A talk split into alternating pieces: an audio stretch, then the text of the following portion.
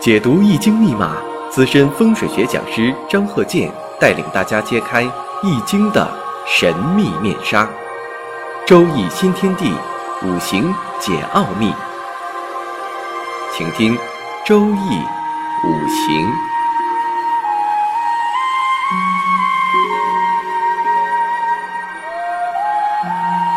上山微电台荣誉出品。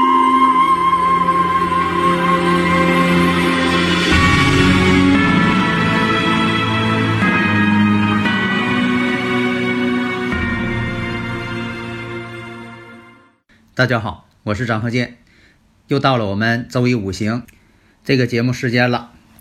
大家呢对这个生日五行啊、住宅环境学呀、都是很关心的，因为呃，根据听友的一些啊反馈呀，啊都很喜欢这个节目。因为呢，在这个生日五行还有这个住宅环境学，它们之间呢相辅相成。生日五行呢是主体。住宅环境学呢是客体，住宅环境学呢是服务于你的生日五行，因为这个生日五行啊是不能变，你什么时候出生的就什么时候出生的。有的朋友可能还没理解什么叫这个玄学，玄学是什么呢？你像说这个六爻啊啊奇门遁甲呀，这个属于玄学。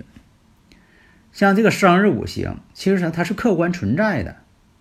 你是什么时间出生就什么时间出生，不是说的呃怎么算怎么有理，这是不对的。下面呢，我们看这个例子：坤兆女士，丁酉、甲辰、戊午、乙卯。上一堂我讲了啊，我们现在用的呢都是多数排盘的这么一个顺序，先念的呢一定是年，然后是月，然后日，然后时。你看丁酉就是丁酉年。属鸡的丁酉年，甲辰月，戊午日，乙卯时。有的台湾版的呢是反着排的，这个一定要分清楚。如果正着排、反着排弄错了呢，那判断肯定是差距极大。那这个生日五行，经常听我课的人呢，马上也能反应过来，这不官杀混杂吗？讲的这个官煞两头挂。官煞两头挂呢？以前讲的是克兄弟，因为什么呢？这官煞是专门克比肩劫财的。那官煞两头挂呢？克兄弟。那克兄弟呢？其实他这个官煞两头挂呢，也是身体不好。因为这个官煞两头克的话呢，就克的有点重了。有的时候呢，这个生日五行吧，也能反映出来呀。这个人呢，你像这个兄弟情况啊，父母情况啊。那么从科学角度来讲，你像这个官煞两头挂呢，就是带有这个气场呢，对自己不利，自己呢身体不太好。那自己身体不太好呢，也有可能兄弟姐妹身体也不好，或者父母身体不好造成的，是一种遗传现象，所以就造成了这个克兄弟。这克兄弟不是说他克兄弟，只是说呢，这种情况呢会出现兄弟姐妹有问题。你像这个，从历史小说上呢也有这种现象。你看，我们看这个呃《红楼梦》啊，林黛玉身体不好，实际情况你要看小说也会发现，她的这个父母呢也都身体不好啊，去世很早。家里的孩子呢也都是早年夭折，最后她呢也是英年早逝啊。所以说，这个有一。身体不好可能会有一定的遗传性，所以说呢，古人呢就依据官煞两头挂，一个是对这个兄弟有影响，一个是对父母有影响，或者是什么呢？可能这种说法呢因果倒置了，应该是什么呢？这种情况可能是父母先天就身体不好，那孩子呢可能他也身体不好那，这是一种科学解释。现在呢，我们就是用这个周易五行来解释。把这个因果关系呢，就可能是呃弄颠倒了，这也没关系。就像说以前我讲这个物理学这个电路似的，其实呢这个电流呢是从负极流向正极的，但是我们在学的时候计算物理学的时候就认为是正极流向负极，但是你计算呢它也是正确。呃，道理也很简单嘛，就像说啊你从你家到你单位。啊，这一条路是直线，用了多长时间？反过来，你说那个单位到我家还是这条线，用的时间呢？理论上应该是一致的，相同的。所以呢，我们要记住，这官煞两头挂是这种这样。那么，我们这堂课讲这个例子什么呢？是与这个感情有关系的。啊，这位女士呢，当年结婚，当年呢就红杏出墙，然后当年又离婚了。现在这种情况吧，也是很多的，有的是刚结婚就离婚了。那么我仔细分析一下，按照我们学的，你看这个他这个生日五行呢，戊午日，戊午日呢是婚姻宫做阳刃。因为什么呢？午火是戊土的阳刃，然后官煞两头挂。那么我们说呀，这个官星代表丈夫，七煞呢也代表丈夫。在以前啊，这个七煞呢代表这个情夫。现在来讲吧，也不见得说一定是代表情夫啊，或者是呃代表某一个婚外的男人。其实他也代表一个丈夫。你像说的这个官煞太多，或者是官星太多啊，七煞太多。也代表这个五行当中啊，这个丈夫多。那你说这个人要是丈夫多，那就是多婚之相呗。或者呢，这个人呢，异性缘非常好，周边总有一些异性，像这个老百姓讲的啊，总有这个烂桃花，影响到自己。那么呢，从五行上看，这个人呢也是比较冷艳的，性格呢也比较暴躁。所以做事呢也比较有能力，但是呢也比较霸气。她是个女士，但是呢你瞅她有一种霸气存在。大家如果有理论问题呢，可以加我微信幺三零幺九三七幺四三六，咱们共同探讨。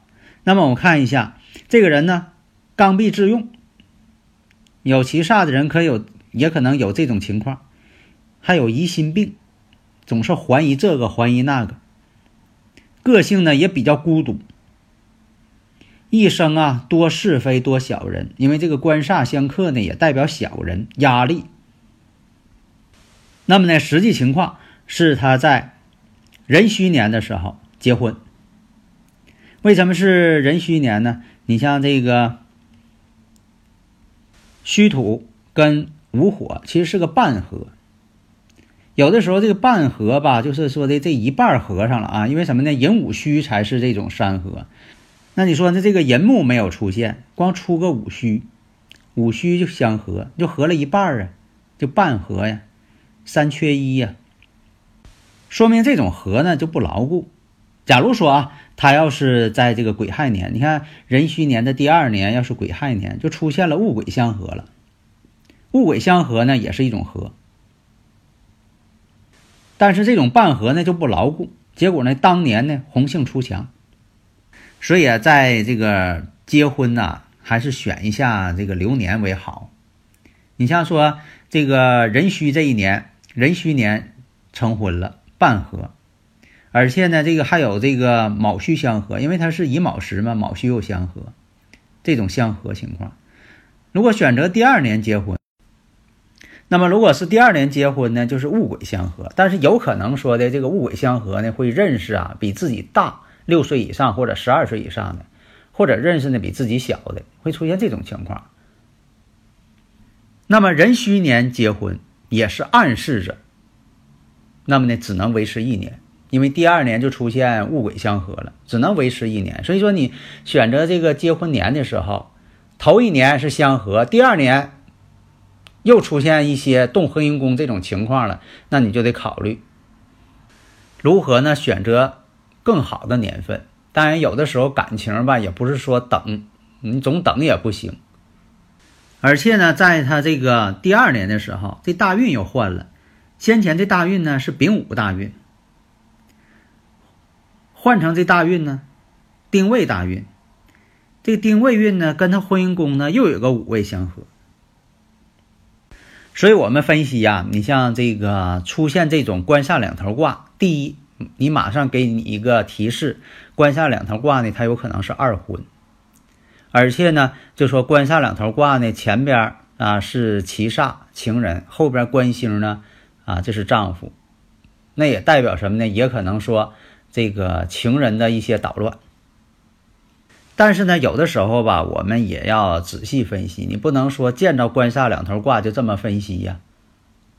你都这么分析的话，会冤枉好人。所以说不能一竿子打翻一船人呢，那得仔细看。那么仔细看呢，在月上第一个出现的是偏官七煞，那说明什么呢？第一个成婚呢时间不会太长，而且这个七煞呢甲辰甲木呢坐在尘土上。那么后来这个时辰时辰呢是乙卯，这个官星呢却坐在了自己墙根。所以这种情况呢，先结婚。这种关系肯定它不密切。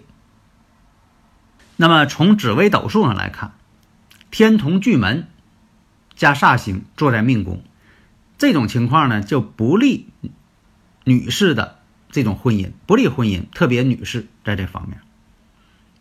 那么申宫桃花星呢又特别多，而且这个寡秀星呢也会在这个申宫当中出现。这都是不利婚姻的这种组合，在紫微斗数上，所以在这里说呀，这个生日时辰，无论是啊四柱啊八字，还是说这个啊紫微斗数啊，它都是客观的，它不属于玄学。玄学什么呢？是捉摸不定的，以无序对无序。玄学，你像说这个六爻、奇门遁甲。大六人，那它都属于什么呢？用你这个无序来对无序，要咋说？我说这个学这个东西呢，最好像这个本科以上学历学理科的，在我以前讲，其实我挺看重呃学理科的人啊。那学文科呢，咱不说啊不好啊，咱不要那么片面啊。有的这个学文科的人也挺厉害啊，但是呢，有的没有说的这个上过大学的人呢，研究这个也很厉害，说就。各个呃学问吧都有特殊的一些啊现象啊，你像有些科学家他未必都是名牌大学毕业，是不是？咱也不能那么看。但是我觉得吧，为什么要用理科的这种想法去分析呢？你用理科这个想法去分析，你学得快。你要说的这个死记硬背，总把它当做一种很玄妙的东西在学，那你呢就有可能就学不透。越学呢，就像说有的人说学学呀，学懵了。为啥学 懵了？你就是没把这个理性的东西安进去。这就像古代那个炼丹术似的。如果把这个古代炼丹术，你把它当做物理化学去研究，哎，你能发现很多的东西。你像说咱那个火药啊，啊豆腐啊，其实它都跟炼丹术有关。但是呢，当初这个炼丹术吧，老把它当做一种神学，怎么这个炼完丹之后，这个东西一吃了长生不老，老往这上去合计，那你肯定是白搭工。炼出的东西吃完了，它也不可能长生不老，有可能它那个东西还有毒了。下面呢，借这个时间呢，我们再讲一下住宅环境学当中的窗户。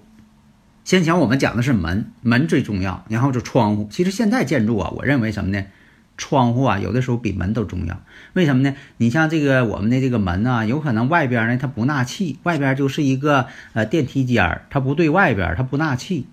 现在这窗户呢，纳气口很厉害，呃，采光啊、通风啊，有的时候都靠窗户。所以说，在窗户上能够使这个气场能够顺利进入，空气流通。我们说这个呃有一些啊磁场啊，有的都是什么呢？窗户的位置。最强烈，你像说有这个天斩煞呀，还是两个窗户相对呀，其实呢都跟窗户有关。现在呀很少说的，你家这个入户门一开门就能看着天斩煞的，看不到。可能你一开门呢，外边是电梯，或者是这个公共空间。只有说天斩煞呢，往往是因为这个窗户这个地方有。如果出现。你说这窗户啊，两个窗户相对，别人家的邻居家窗户相对，这个情况呢，选房的时候呢，尽好最好是回避。但是你说两个窗户很远，现在这样，你像咱们这个呃一些楼盘哈，两个楼之间的很远，如果两个窗户相对呢，这个倒没什么问题。就怕那种什么呢，窗户太近了，两下开窗户都能握手，那这个就近了，两个窗户相对了，这样呢会影响自己的家运和运气了。但是多远算远呢？这个呢，一般来讲十米以上，十米开外。如果窗户在悬空穴上，如果说能形成打结局，你像我以前讲过这个打结局，如果能形成这打结局的窗户，那是最好的了。你住这房子呢，哎，这能够把未来之气呢都能给打过来。等到那个下运了，然后你把房子一卖，啊，因为什么呢？这个就像说把未来的这个好事儿，你现在全给透支过来了。那到未来怎么办呢？